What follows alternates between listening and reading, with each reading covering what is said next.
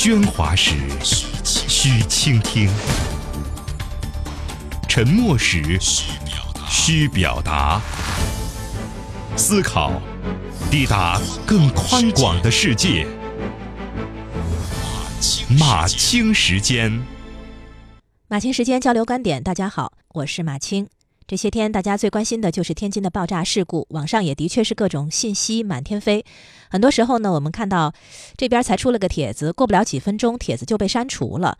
而删除的标准是什么？至少从我目前的观察来看，基本上还是一头雾水。我个人觉得，除非明确事实部分有问题，否则的话，如果帖子仅仅是评论和发问，是不应该被当成谣言帖的。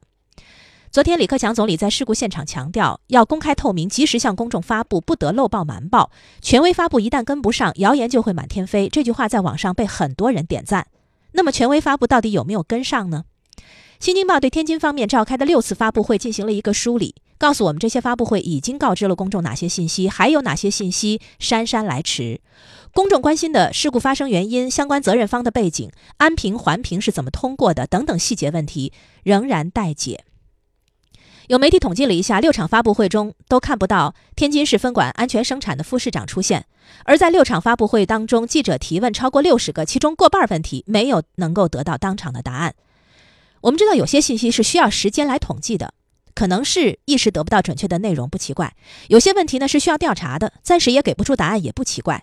但是这几场发布会仍然暴露出权威信息发布的方式、应对媒体的态度和能力，真是让人叹息。比如说，第一场发布会，官员被问到危险品与居民区规定的距离的时候，面面相觑。比如第六场新闻发布会，有记者问爆炸事故救援由谁牵头，如何组织指挥，相关官员的回答说不了解。正像总理说的，权威发布一旦跟不上，谣言就会满天飞。所以，我们固然要对谣言零容忍，但也要对信息发布的不及时、不权威零容忍。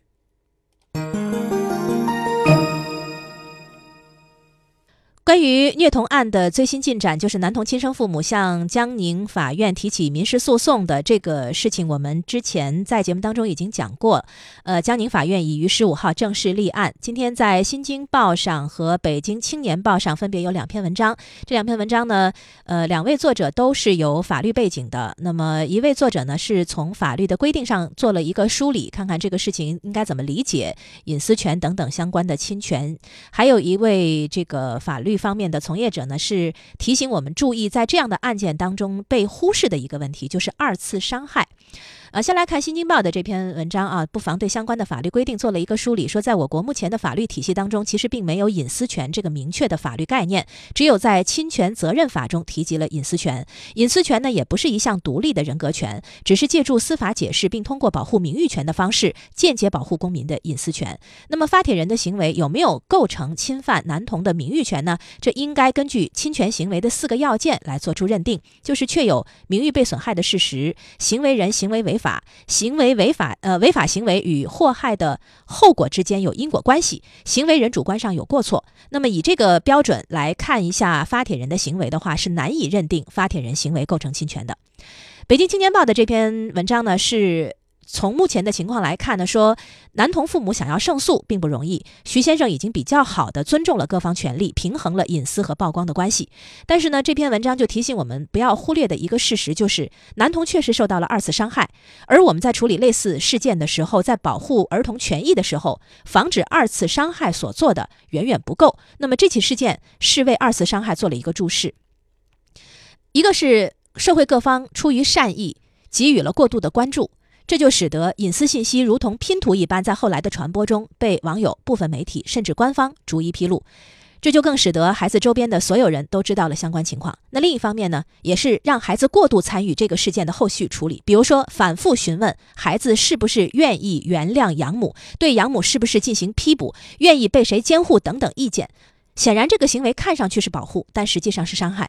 所以这篇文章说，我们期望这个事件未来的走向能够避免伤害的持续，这个是所有人的义务，也是男童的周边人，尤其是亲生父母的义务。同时，我们也应该认识到，这个事件也再次唤起人们对儿童权益保护的重视和正义感。可是，却没有人能够为以保护之名而产生的二次伤害买单。一起来梳理一下今天早晨的媒体评论。八月十五号，《中国青少年体育发展报告》正式发布，多项身体素质检测显示，大学生身体素质不如中学生。《金陵晚报》今天的评论就说，大学生体质健康下滑没有得到遏制，主要一个是大学生们的运动意识欠缺，网游和手机耗尽了大学生们的大部分课余时间。另外，学校也志不在此，对体育教育敷衍塞责。现代快报的评论关注的是苏北农村的一件奇怪的政策。作者发现，乡村里盖房子，村民们称它为一层半，一楼是正常的，二楼却因为有关部门限高，只能砌到正常楼层高度的大约一半。农民大叔气愤地说：“现在地方上一些官员一会儿允许砌楼，一会儿又不让砌。同一个地方，有的乡镇可以砌，有的却不给砌。”评论说，出台这种限高的文件的意图是通过这个限制性规定，将农民们引上中心村的新建农宅。但是，中心村新建农宅有利规模种植，有利土地流转，规划的初衷是好的，可具体操作的时候一刀切走极端，不问民意，不管民情。一个最最现实的问题是，农民进入中心村之后，土地是否可以自由调配，种地还方不方便？想过他们每天骑车去种田施肥喷药的感受吗？今天《环球时报》的社评有两篇，一篇呢讲的是电影《开罗宣言》的海报引发的争议。八一电影制片厂拍摄的《开罗宣言》有一组全新海报，总共四幅，斯大林、罗斯福、丘吉尔、毛泽东的形象分别很突出的印在上面，而参加开罗会议的蒋介石却没有出现。一些网友质疑，这样的海报暗示毛泽东参加了开罗会议，而蒋介石没有去。《环球时报》的评论说，一九四三年十一月的开罗会议是丘吉尔、罗斯福、蒋介石三位国家领导人出席，而片方搞出如此突出毛泽东的电影海报是不合适的。四张一组的海报把毛泽东。同斯大林、丘吉尔、罗斯福并列，对不了解来龙去脉的人来说，误读很难免。如果片方是想以此弘扬正能量的话，它的实际效果恐怕是相反的。片花中，毛泽东的镜头几乎同蒋介石的镜头一样多，而且他的台词比讲的还多，让人困惑和担心电影的副作用将可能出现。一段时间以来，互联网上出现大量历史虚无主义的现象，在我们抨击这些现象的时候，个别文化单位切不可在尊重历史问题上搞出相反的争议，授人以柄。另一篇社评是天津前几天的记者会为什么质量低？评论说这些年国家对舆论越来越重视，但是这种重视却没有在一些地方和部门官员的职务表现上体现出来。有些官员大概认为搞好舆论是宣传部门的工作，只要媒体多搞正面报道，对负面报道加以控制，舆论面貌自会改观。必须说这是天大的误解。新京报社论则继续追问爆炸的仓库是怎么通过安全评估的。评论说，承接瑞海物流仓库安平的是中滨海盛公司，他们坚坚称安全评测没有问题。天津的安监部门对此也表示认可，但是爆炸事故的发生却显示出这个危险品的仓库有巨大的危害性。那么，瑞海物流仓库是怎么通过安全评测的？这些问题是需要回答的。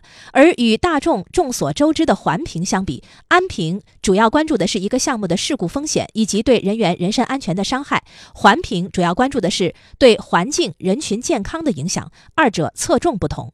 类似危化品仓库的审批，安评的重要性绝不在环评之下，但是由于缺乏舆论的关注，安评制度的改革远比环评滞后。人民日报海外版的微信公号“侠客岛”上有一篇文章：“这个世界会好吗？”文章有这样一句话：“亲戚或余悲，可作为他人，我们也远没有到歌唱的时候。真实世界永远在以不同的花样和轻蔑挑衅我们本爱享乐的神经。”评论说。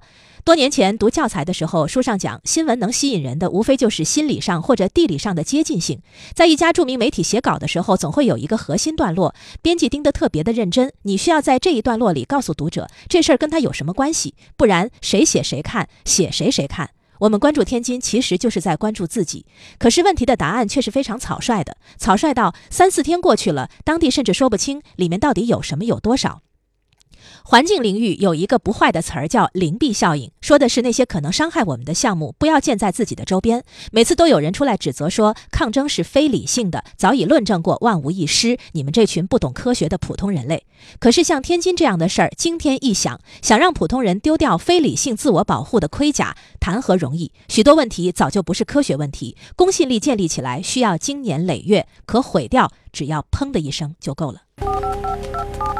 一篇微博，一百四十个字。好像时间蛮长的吧？一段微信，一分钟语音。你的留言，你的态度，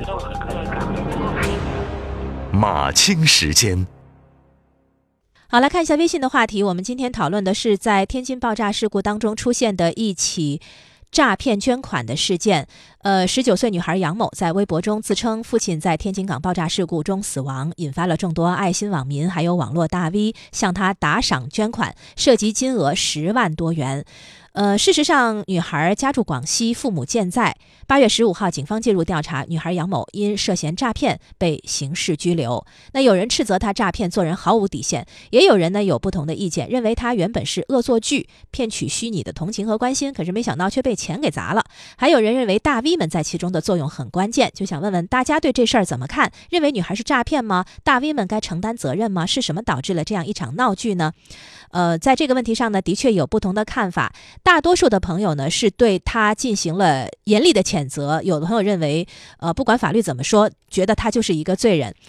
那么也有朋友呢，具体的做了一些分析。航程说，以非法获得他人的钱财为目的，用虚构事实的方式让社会公众产生同情，从而打赏给他，当然涉嫌诈骗罪，而且涉案金额在五万元以上，属于数额巨大，依法应该处三年以上十年以下有期徒刑，并处罚金。而需要提醒的是，网上的骗子不止他一个，希望警察叔叔不要光盯着这么一个小姑娘，应该对充斥网络的诈骗团伙痛下杀手。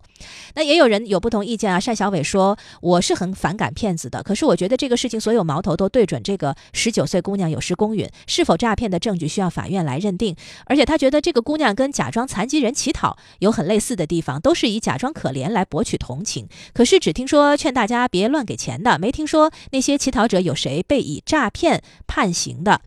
呃，然后这个珍妮说。他说：“这个确实是太刷新做人的底线了。不过呢，他说我很纳闷，现在人怎么了？一看到有人发个悲情故事，就马上掏钱，那么多反转剧情，还不接受教训吗？真那么有爱心的话，少花点时间在网上，多花点时间去做义工吧。”小贝说：“如果机构值得信任，那我们需要打赏给个人吗？如果社会保障制度完善，我们需要去打赏吗？公众有同情心，需要去愿意去帮助想帮需要帮助的人，那么我们有没有可靠的途径？又是谁让我们的？”信任解体，呃，咱不管吧，就被说成冷漠；管了吧，结果又被骗，真的是不容易啊。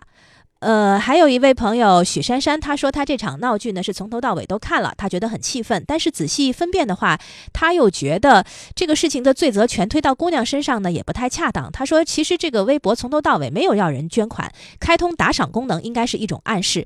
但是若论她自己的微博人气，那是骗不了谁的。但偏偏就有大 V 们推波助澜，把这事儿闹大了。捐款呢，其实是大 V 们乱抒情的副产品，而不是这个姑娘的本来目的。更何况目前这个钱的操作权在新浪，这个姑娘没有获利，呃，但是这个香菜爱吃鱼呢，就说他只要是以非法占有为目的，实施了欺诈行为、虚构事实、隐瞒真相，让被害人陷入了错误的认识，然后造成自己的财产损失，这个就已经是事实了。